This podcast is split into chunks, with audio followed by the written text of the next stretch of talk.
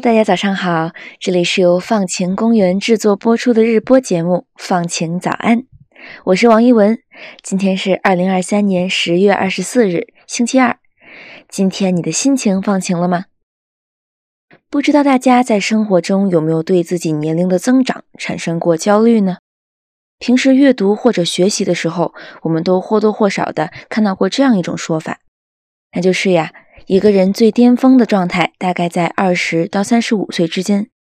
比如，人的学习能力在三十五岁左右达到巅峰，我们的肌肉和骨骼质量从三十岁左右开始下降。运动员的巅峰状态一般都出现在他们的三十岁之前等等，甚至在职场上也有着一个三十五岁魔咒。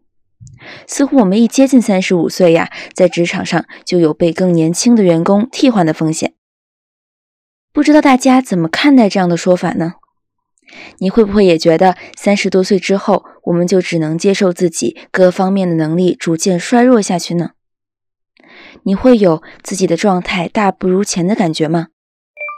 比如体力衰退严重，学生时代随随便便熬夜爆肝准备期末，但是现在只要熬上一晚，第二天就行尸走肉；或者是记忆力衰退，人变得丢三落四，好像总也记不住要记的东西。最近呢，我在英国的《卫报》上面读到一篇文章，它很好的缓解了我的年龄焦虑。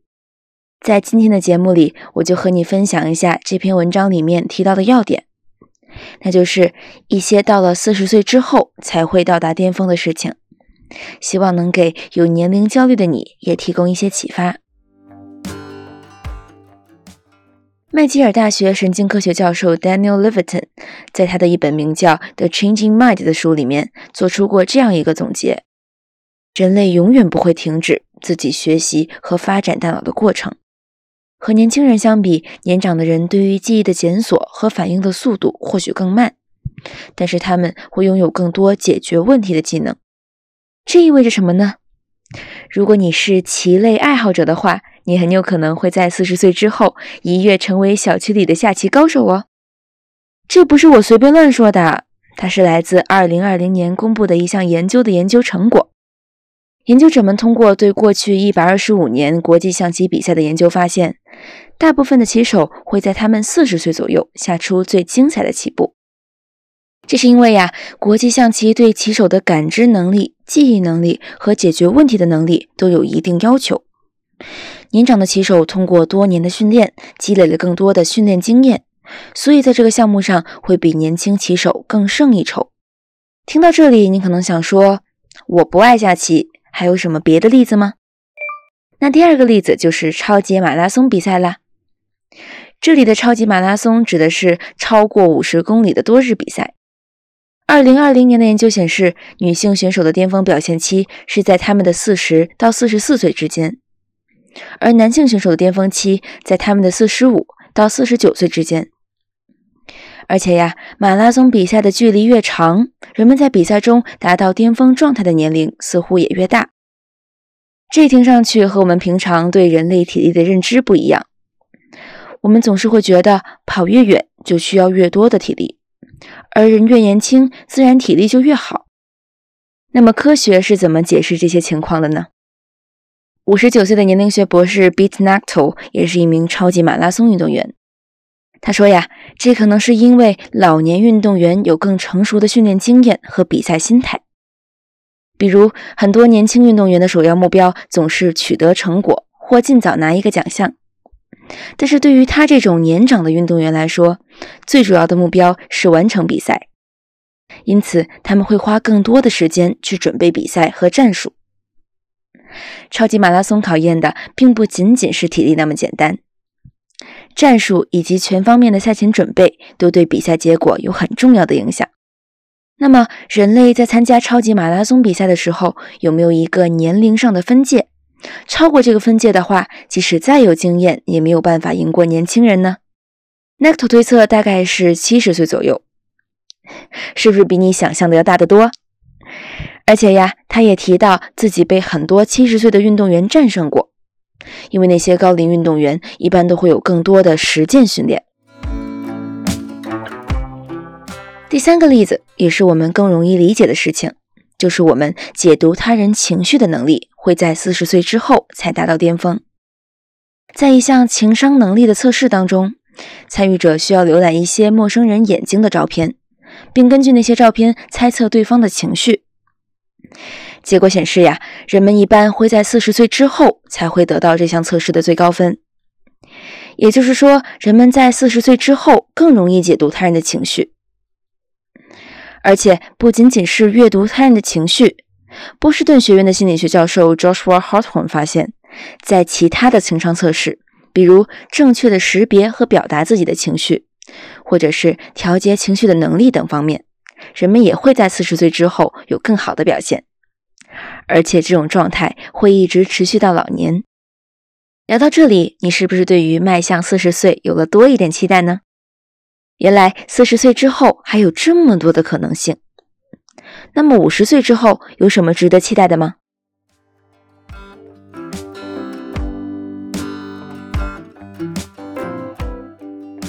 二零一二年的一项研究发现，我们的自尊心从青春期开始增长，并且在五十岁到七十岁之间达到峰值。所以说，过了五十岁，我们会继续拥有更强的自尊心。高自尊可以帮助你认可自己的价值，相信自己的能力，不惧怕自己的缺点。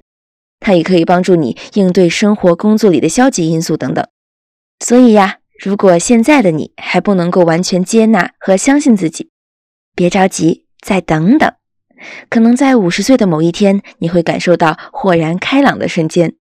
另外一个比较反常识的晚年巅峰是，我们解决数学问题的能力可能在五十岁左右最强。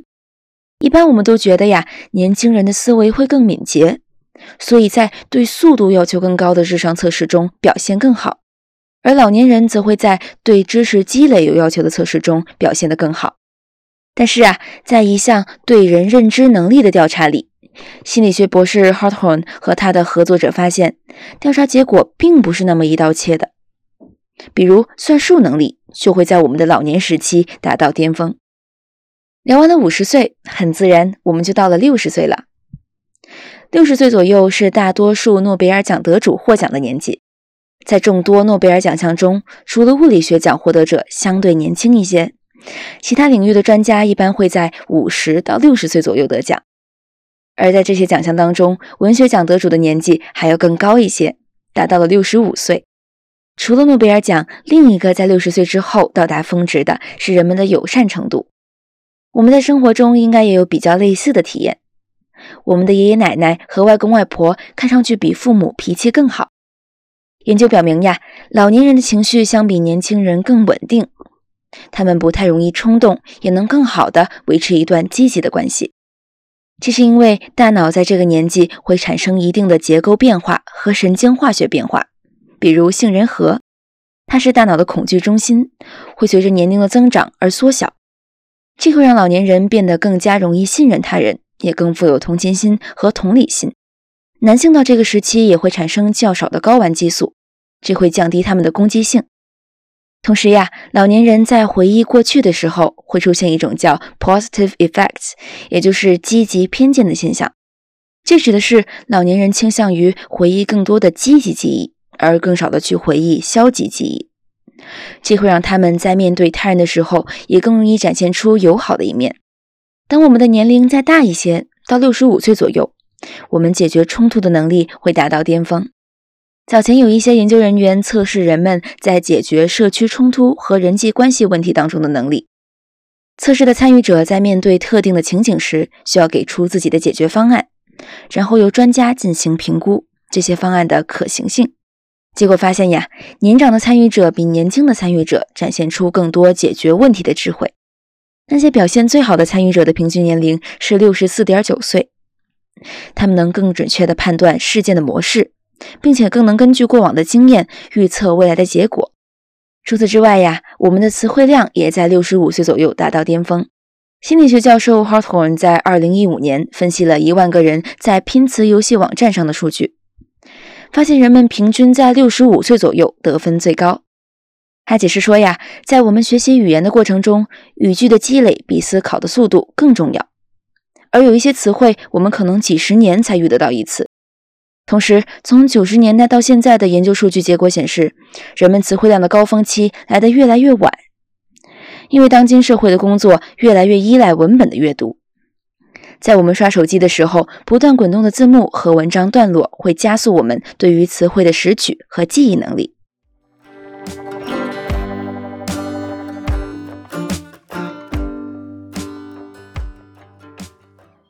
最后两件在老年达到巅峰的事情是我们的身体自信和幸福感知。根据在二零一四年美国的一项民意调查，女性对自己的身体形象的满意度在七十四岁达到巅峰。男性则在八十岁。同时呀，二零一零年的一项调查显示，当老年人被询问什么时候是他们一生当中最快乐的时光时，最常见的答案并不是童年时期、青少年时期或者壮年时期，而是八十二岁。这暗示了人们到老年会更容易对自己的生活感到满足。以上就是我们关于四十岁之后才能到达巅峰状态的事情分享啦。不知道听完之后，你对自己四十岁之后的生活有没有多一些期待呢？其实呀，不仅仅是中老年人，其他在世俗意义上的弱势人群也可以有自己的优势。如果你属于这样的人群，那么也不妨试着去找找看，一定也有一些事情是你比别人更擅长的。上面这个关于年龄越大越吃香的分享，来自我们团队的王子毅。接下来就是今天的改变自己的一百件小事环节，在这个环节里面，我们来为大家在生活中遇到的具体问题寻找解法。今天的小事来自我们团队的 ella，她是香港本地人。她说啊，在香港有一条深入人心的公益广告，里面有刘德华的一句话，几乎人尽皆知。今时今日咁嘅服务态度唔够噶。这句话用普通话说就是今时今日这样的服务态度是不够的。不知道是不是受到这条公益广告的影响，香港成了投诉之都。很多香港人事无大小都要投诉。几年前，海洋公园被投诉企鹅馆太冷，但是企鹅本来就是需要在很冷的环境下面才能生活啊。甚至有人会投诉真人秀节目，说不喜欢里面的评委。投诉的动机可以是出于维护公益，或是意气之争，也可以是发泄一己情绪的无理取闹行为。归根到底呀，大家都是对一些事情不满意，希望能追求自己的理想状态。不过呢，投诉往往是用埋怨的方式来表达。那么，我们有没有什么办法换一种方式来追求更理想的状态呢？有没有比投诉更理想的选择呢？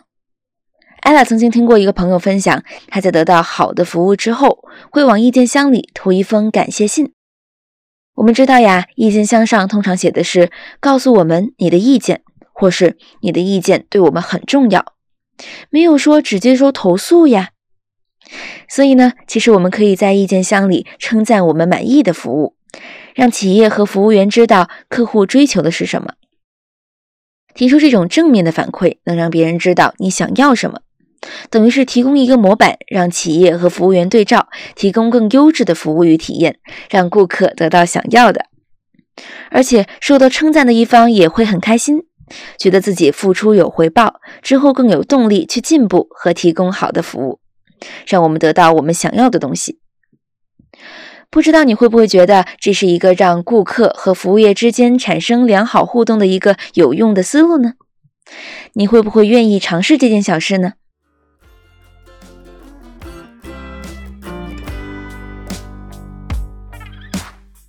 好啦，到这里，本期放晴早安就要结束啦。希望你喜欢四十岁之后到达巅峰的一些好消息，还有关于让顾客和服务业之间产生良好互动的小建议。期待大家在小宇宙留言互动，也可以在苹果播客给我们五星好评。我们会在每周五选择分享和回应大家的一些评论呢。本期放晴早安的主播是我王艺文，撰写文稿的是王子毅和艾拉陈静怡。文稿编辑是方可成，后期剪辑是曹瑞清，运营发布是贾静涵。放晴早安的前两季节目是和看理想共同制作播出的，我们的片头和封面都是由看理想制作的，在此表示感谢。